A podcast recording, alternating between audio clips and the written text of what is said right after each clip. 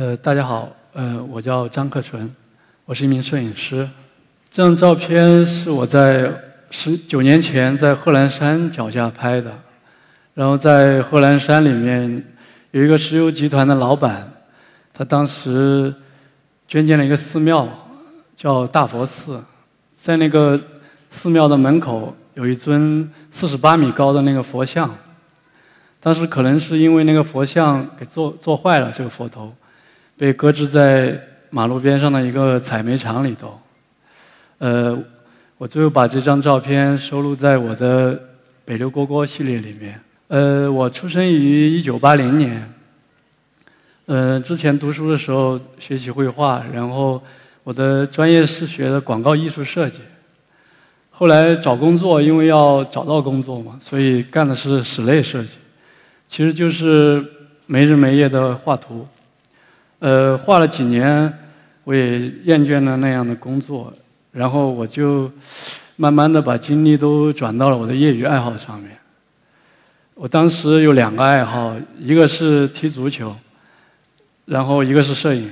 要想把踢足球作为一个职业的话，我想我根本不可能，所以我就在摄影上面的时间花费的越来越多。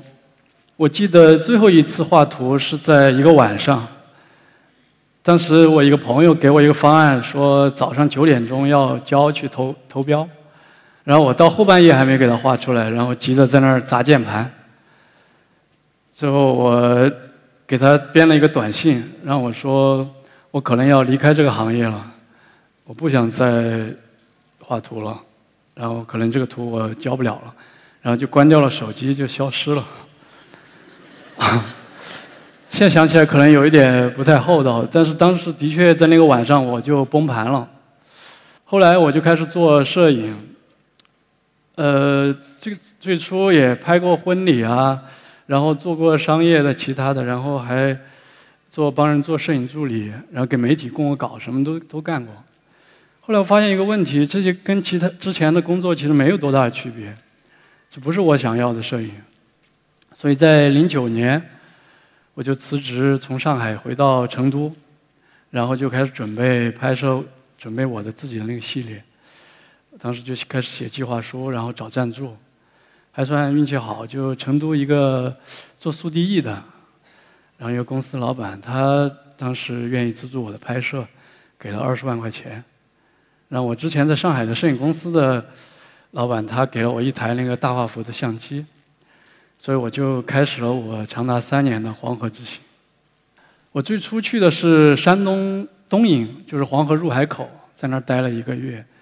就我在一个小镇上租了一辆普通的自行车，然后每天就骑着这个车在那儿拍摄找东西。然后在其他地方，我也是去带着自行车作为一个交通工具。后来因为有些地方他租不到自行车，我干脆从成都。就带了一辆折叠自行车，然后来拍摄。这是在腾格里沙漠，呃，那个地方有一个很著名的景点叫沙坡头，那儿有一帮人在那里每天植树，然后治理沙漠。他们把黄河里的水抽到一个水塘里头，然后又从这个水塘里头抽水去浇灌这些树。我在网络上看到一个新闻，就是每年有差不多两千多人去游黄河。有一队人好像是荷兰周口的人，他们就带着一个毛泽东的像，然后去游。我当时是一一年的时候，当我去想拍摄这个活动的时候，当时因为岸上有差不多有上万人在观看嘛，然后我又是那个大相机要架着脚架，所以被挤开了，我就没拍上。然后又过了一年，我提前一天，然后去去到这个地方。然后我就给警察说好，我说我要到那个警戒线里面去拍摄，然后他给了我这个机会，然后我就拍下这张照片。这是在陕西，叫韩城的一个地方，那里有好多的那个工厂，就在黄河岸边，有些工厂的建筑物就废弃了，扔到那个河滩边上。洪水退去的时候，有时有些人就在那儿捕鱼，他们真的捕到了鱼，就是我买下他这么长一条那个他捕的鲤鱼，然后。我就等他不注意，我就又把它偷偷放到河里去了。这是在呃山东入海口，一个叫咕东的地方，那儿修建了很大一片那个农家乐。呃，因为要搞其他的开发，所以就把这片农家乐给拆掉了，就只剩下一个房子在那个海里面。当海浪来的时候，我就拍下了这张照片。在兰州的一个河滩里头，有一栋房子，它建在一个水里面，就建在黄河里头。我每次路过，我都会去拍这个房子。就有些人在那儿锻炼身体啊，有些人在那儿玩儿怎么的。就有一次我经过这里的时候，呃，有两个人，他们正准备粉刷这个房子，所以我就把这张照片选进了我那个系列里头。这是在包头。就著名的包头钢铁厂，我当时在里头转了差不多六六天左右吧，每天骑着车在里头转，就在那个绿化带里头，他们有很多那个雕塑，就有鹿啊，有马呀，还有龙。然后我有一天路过，刚好那个冷却塔，一阵风吹过来，把那个冷却塔给遮住了，然后我就觉得还还挺仙儿的一个场景，我就把它拍下来了。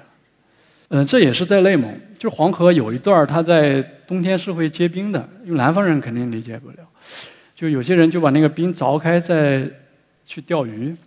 我当时在这边拍照的时候，有一天我拍完照，我就想走个捷径，然后我就想直接从那个冰上面走到黄河对面去。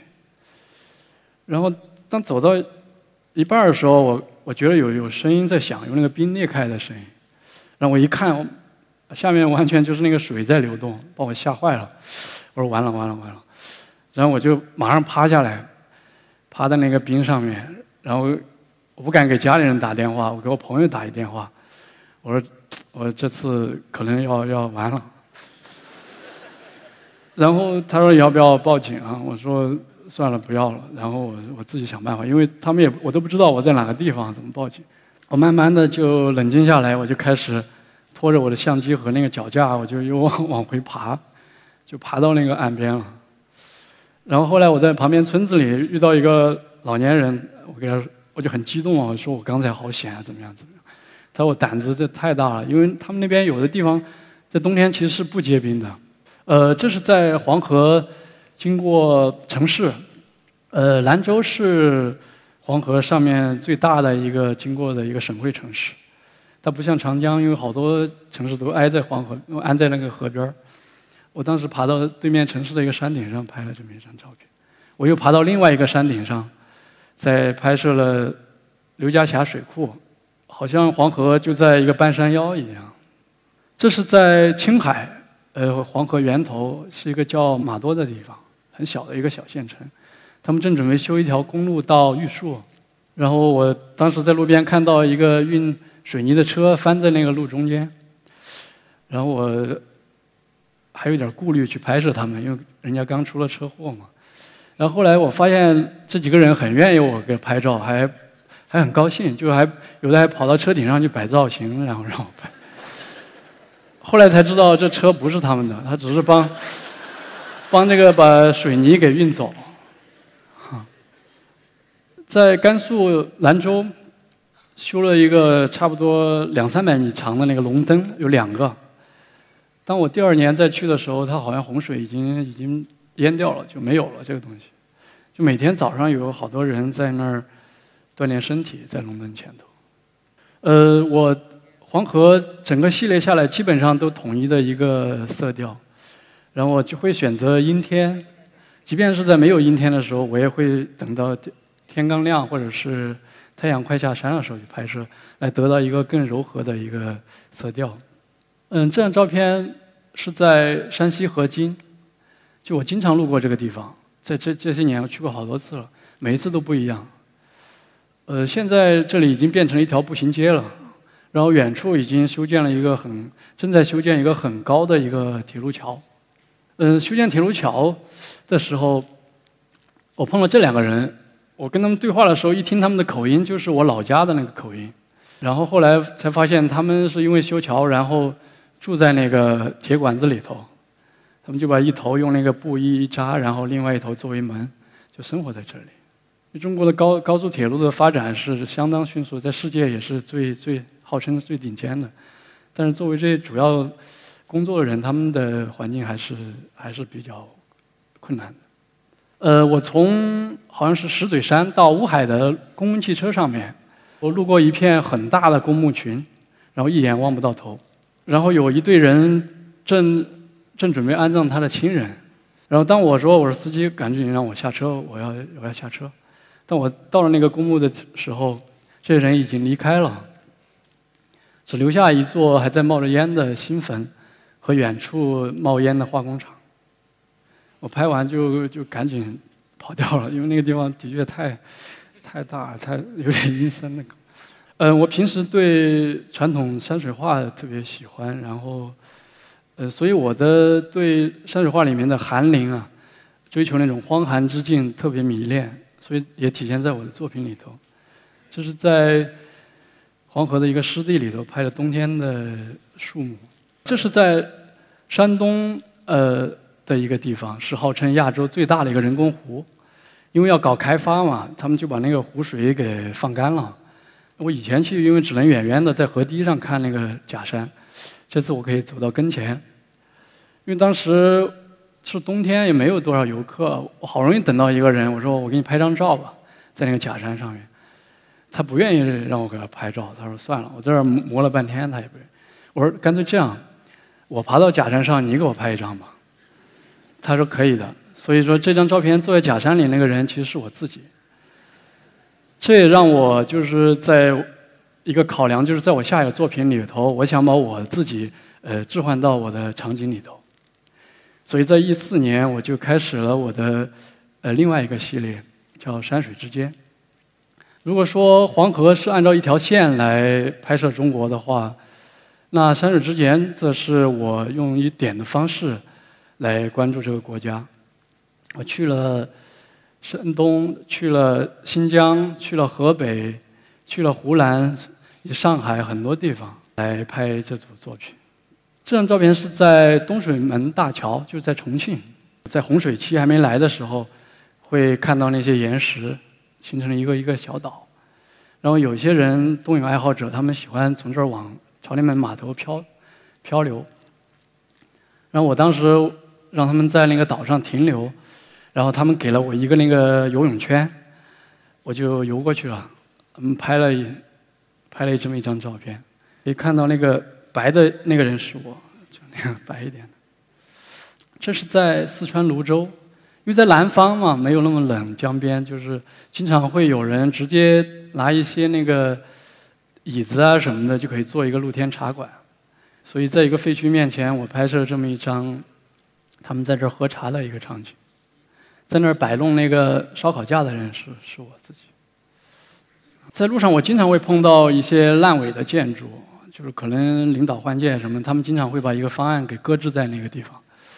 呃，这个桥他们正准备是要修过那个一个学校，直接就从那个操场上面建过去。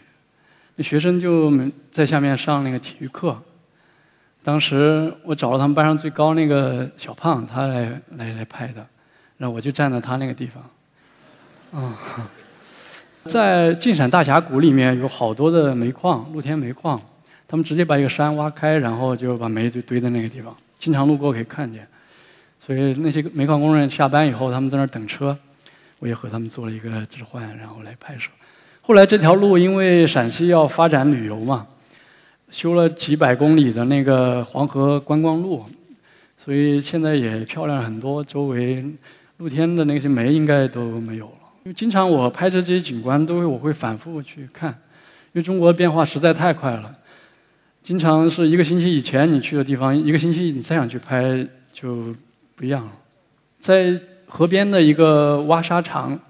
当时我很好奇，我一从那个山下面一转过来，看到一个洞，他们就生活在这个地方，居然每天就住在这儿。就我更感兴趣，他们的做的方式相当古典，就以前有点像韩熙载夜宴图里面那个榻坐在榻上面那种方式。这里我也去过好多次，每次都拍照。就是现在在那个桥墩上面旁边都建了四座桥了。呃，有一次我看到一几个人。他们拿着望远镜在看着河里找什么东西，然后我说我拍张照片，他虽然不情愿，但还是答应了，拿着他的那个望远镜，然后给我去按快门，我就站在他那个地方。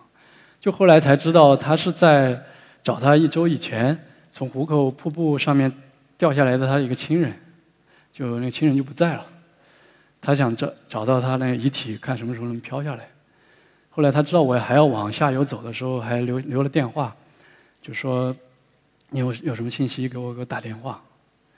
就当时我也挺挺伤感的，就这是在山西，就有两个公园一边是庙，然后另外一个是一个公园就中间它隔了一个悬崖式的东西，然后好多人每天早上晨练完，他就在那儿去去去看一眼，我也不知道他们看什么，反正每个人都走了，最后我干脆也也也在那儿就就看了一眼。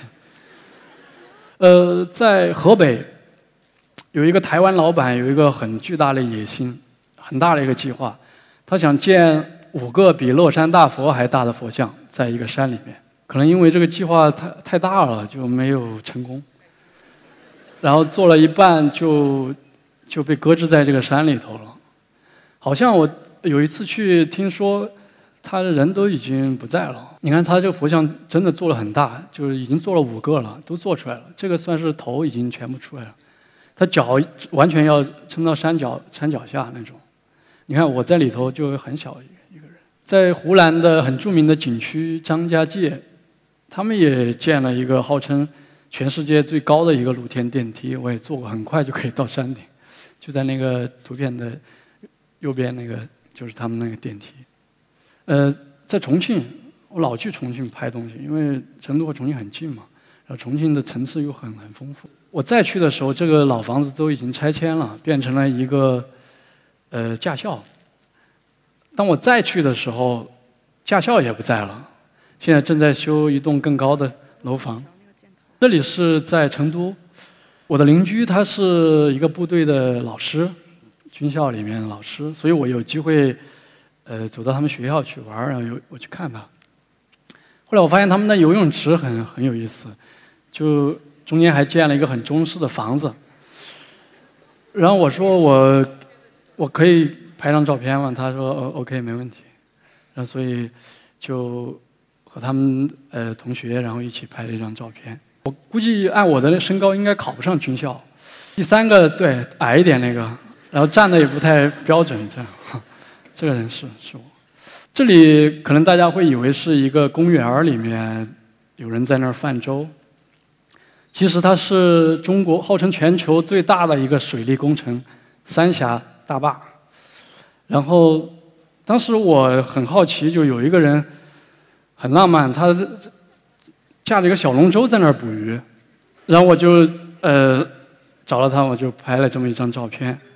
因为当时那天雾太大了，就看不见右边那个三峡大坝。然后我第二天我又又找到他，我说我再补一张可以吧？他就很嫌弃的说你拍照太太差了，然后不愿意再给我这次机会。所以我现在也没拍到那个大把的那个。就是作为一个置换，我当时有一个考量，就是说，呃，我们既是旁观者，呃，也是参与者，既置身事外，同时又身处其中。所以在当我走了好多年来拍摄这个国家的时候，其实中途我好多次都想放弃，都不想再拍了。有时候晚上就说：“哎，我拍这些有什么意义？就没什么意思。”就是现在做艺术，用什么方式都可以做，在房里面或者在家里，现成品做都可以做，反正都是表达嘛，就没必要选择这么苦的一个方式。所以我后来就是说，在做中国这个项目的时候，因为当时又想，呃，和这些人介入的更深一些，拍摄一些更社会化景观更更更更广阔一些。嗯，所以当时一激动，名字起的有点大，就叫中国。这张照片是我看中国山水的一个纬度的一个方式，就好像我们看黄山，我们会这样去仰视它，或者是我们在桌子上面去买一个小石头作为一个小山子，它又是另外一个纬度。呃，这座山刚好是介于，我觉得是介于他们两者之间的一个方式。因为我拍摄的不是自然景观，它虽然说是自然的，但是因为是人工把它，你看在右上角他们盖了一个章。就是一个公园的章，他们已经把它作为一个商业的一个考量了。当然，这个系列里面我还是有做置换，还是把我自己放在里头，因为我更在乎那个个体的一个东西。这是在少林寺，少林寺下面当时有一个很大的武术学校，差不多有两万多人。他每天上课，有一半人要在里面上文化课，一半人在在外面学武术，因为教室不够用。这其实当时学校就占了差不多五千人，就现在这样。我当时也在里头，在那个白衣服后面。呃，这是在重庆的一个招聘会，差不多当天来了几万人。我找了一个找工作的呃人帮我来按快门。他很着急啊，想去找工作，然后拍完一次就走了。估计我我应该没有耽误他他的前途。我觉得，我新的这个系列里面，呃，都是用好多张拼在一起的，尺幅更大，有点像中国传统的散点透视的方式来做的东西。这张照片都是三米。这是在号称全世界最大的一个观景窗的海洋馆里头拍的，对面是个商场。我说服那个商场经理，我呃拍了这么一张照片。因为当时那个鲨鱼在生病，就不敢布太多的光进去，所以呃偏暗了一点。这张照片呃，因为我是今年三十九嘛，就改革开放这几十年，基本上就是我的前半生。就我就想说找一个那个呃有代表性的一些建筑来拍摄。在上海，我肯定不想去拍那个东方明珠塔吧，所以我就找了那个金茂酒店。当时十八年前，那个 Andrzej g u s k i 拍过这一张，所以我又有点向他致敬的意思，然后又把我也放在里头，就是倚在栏杆那上那个人就是我自己，我在那儿住了一晚。背后这张这是 Andrzej g u s k i 当时拍的，你可以看，其实完全看上去差不多，但是是不一样的。嗯，呃，这是在黄山天都峰，我选择了五一节，呃，跟大家排着队挤上去了。就山上你看是站满了人，我当时在对面的那个，呃，迎客松那个小石头上面架着机器，然后走走过去拍的。站在那一个灰色的那个人是画圆圆形中间那个人是我。我走了好多年，我想一个问题，就是前几天在整理就是一席这次演讲的稿子的资料的时候，我就把我十年前。拍黄河的那个一个手机拿出来了，我打开里头有好多图片，我当时拍了一些花絮啊什么的。晚大晚上一个人在那看，还还把自己给感动了。然后其中干脆我就用那张那个手机上拍了一个小视频作为一个结尾吧。呃，就是当时这是在汉中，就每次出出去出川的时候，我们都会经过这个地方。我也忘了是回家还是出发的时候拍的了，反正再往前走就是秦岭了，翻过秦岭就是北方了。嗯，反正那天晚上让我想起了我当时为什么要出发。我最近呃，我又要出发了，就是在回去以后从杭州，我和我的另外两个成都的朋友，呃，也是摄影师，一个叫冯丽，一个叫木格。我们三个人在带着呃另外的十个摄影师，我们一起去看中国。到时候也谢谢大家到时候关注，嗯，谢谢大家，我们结束。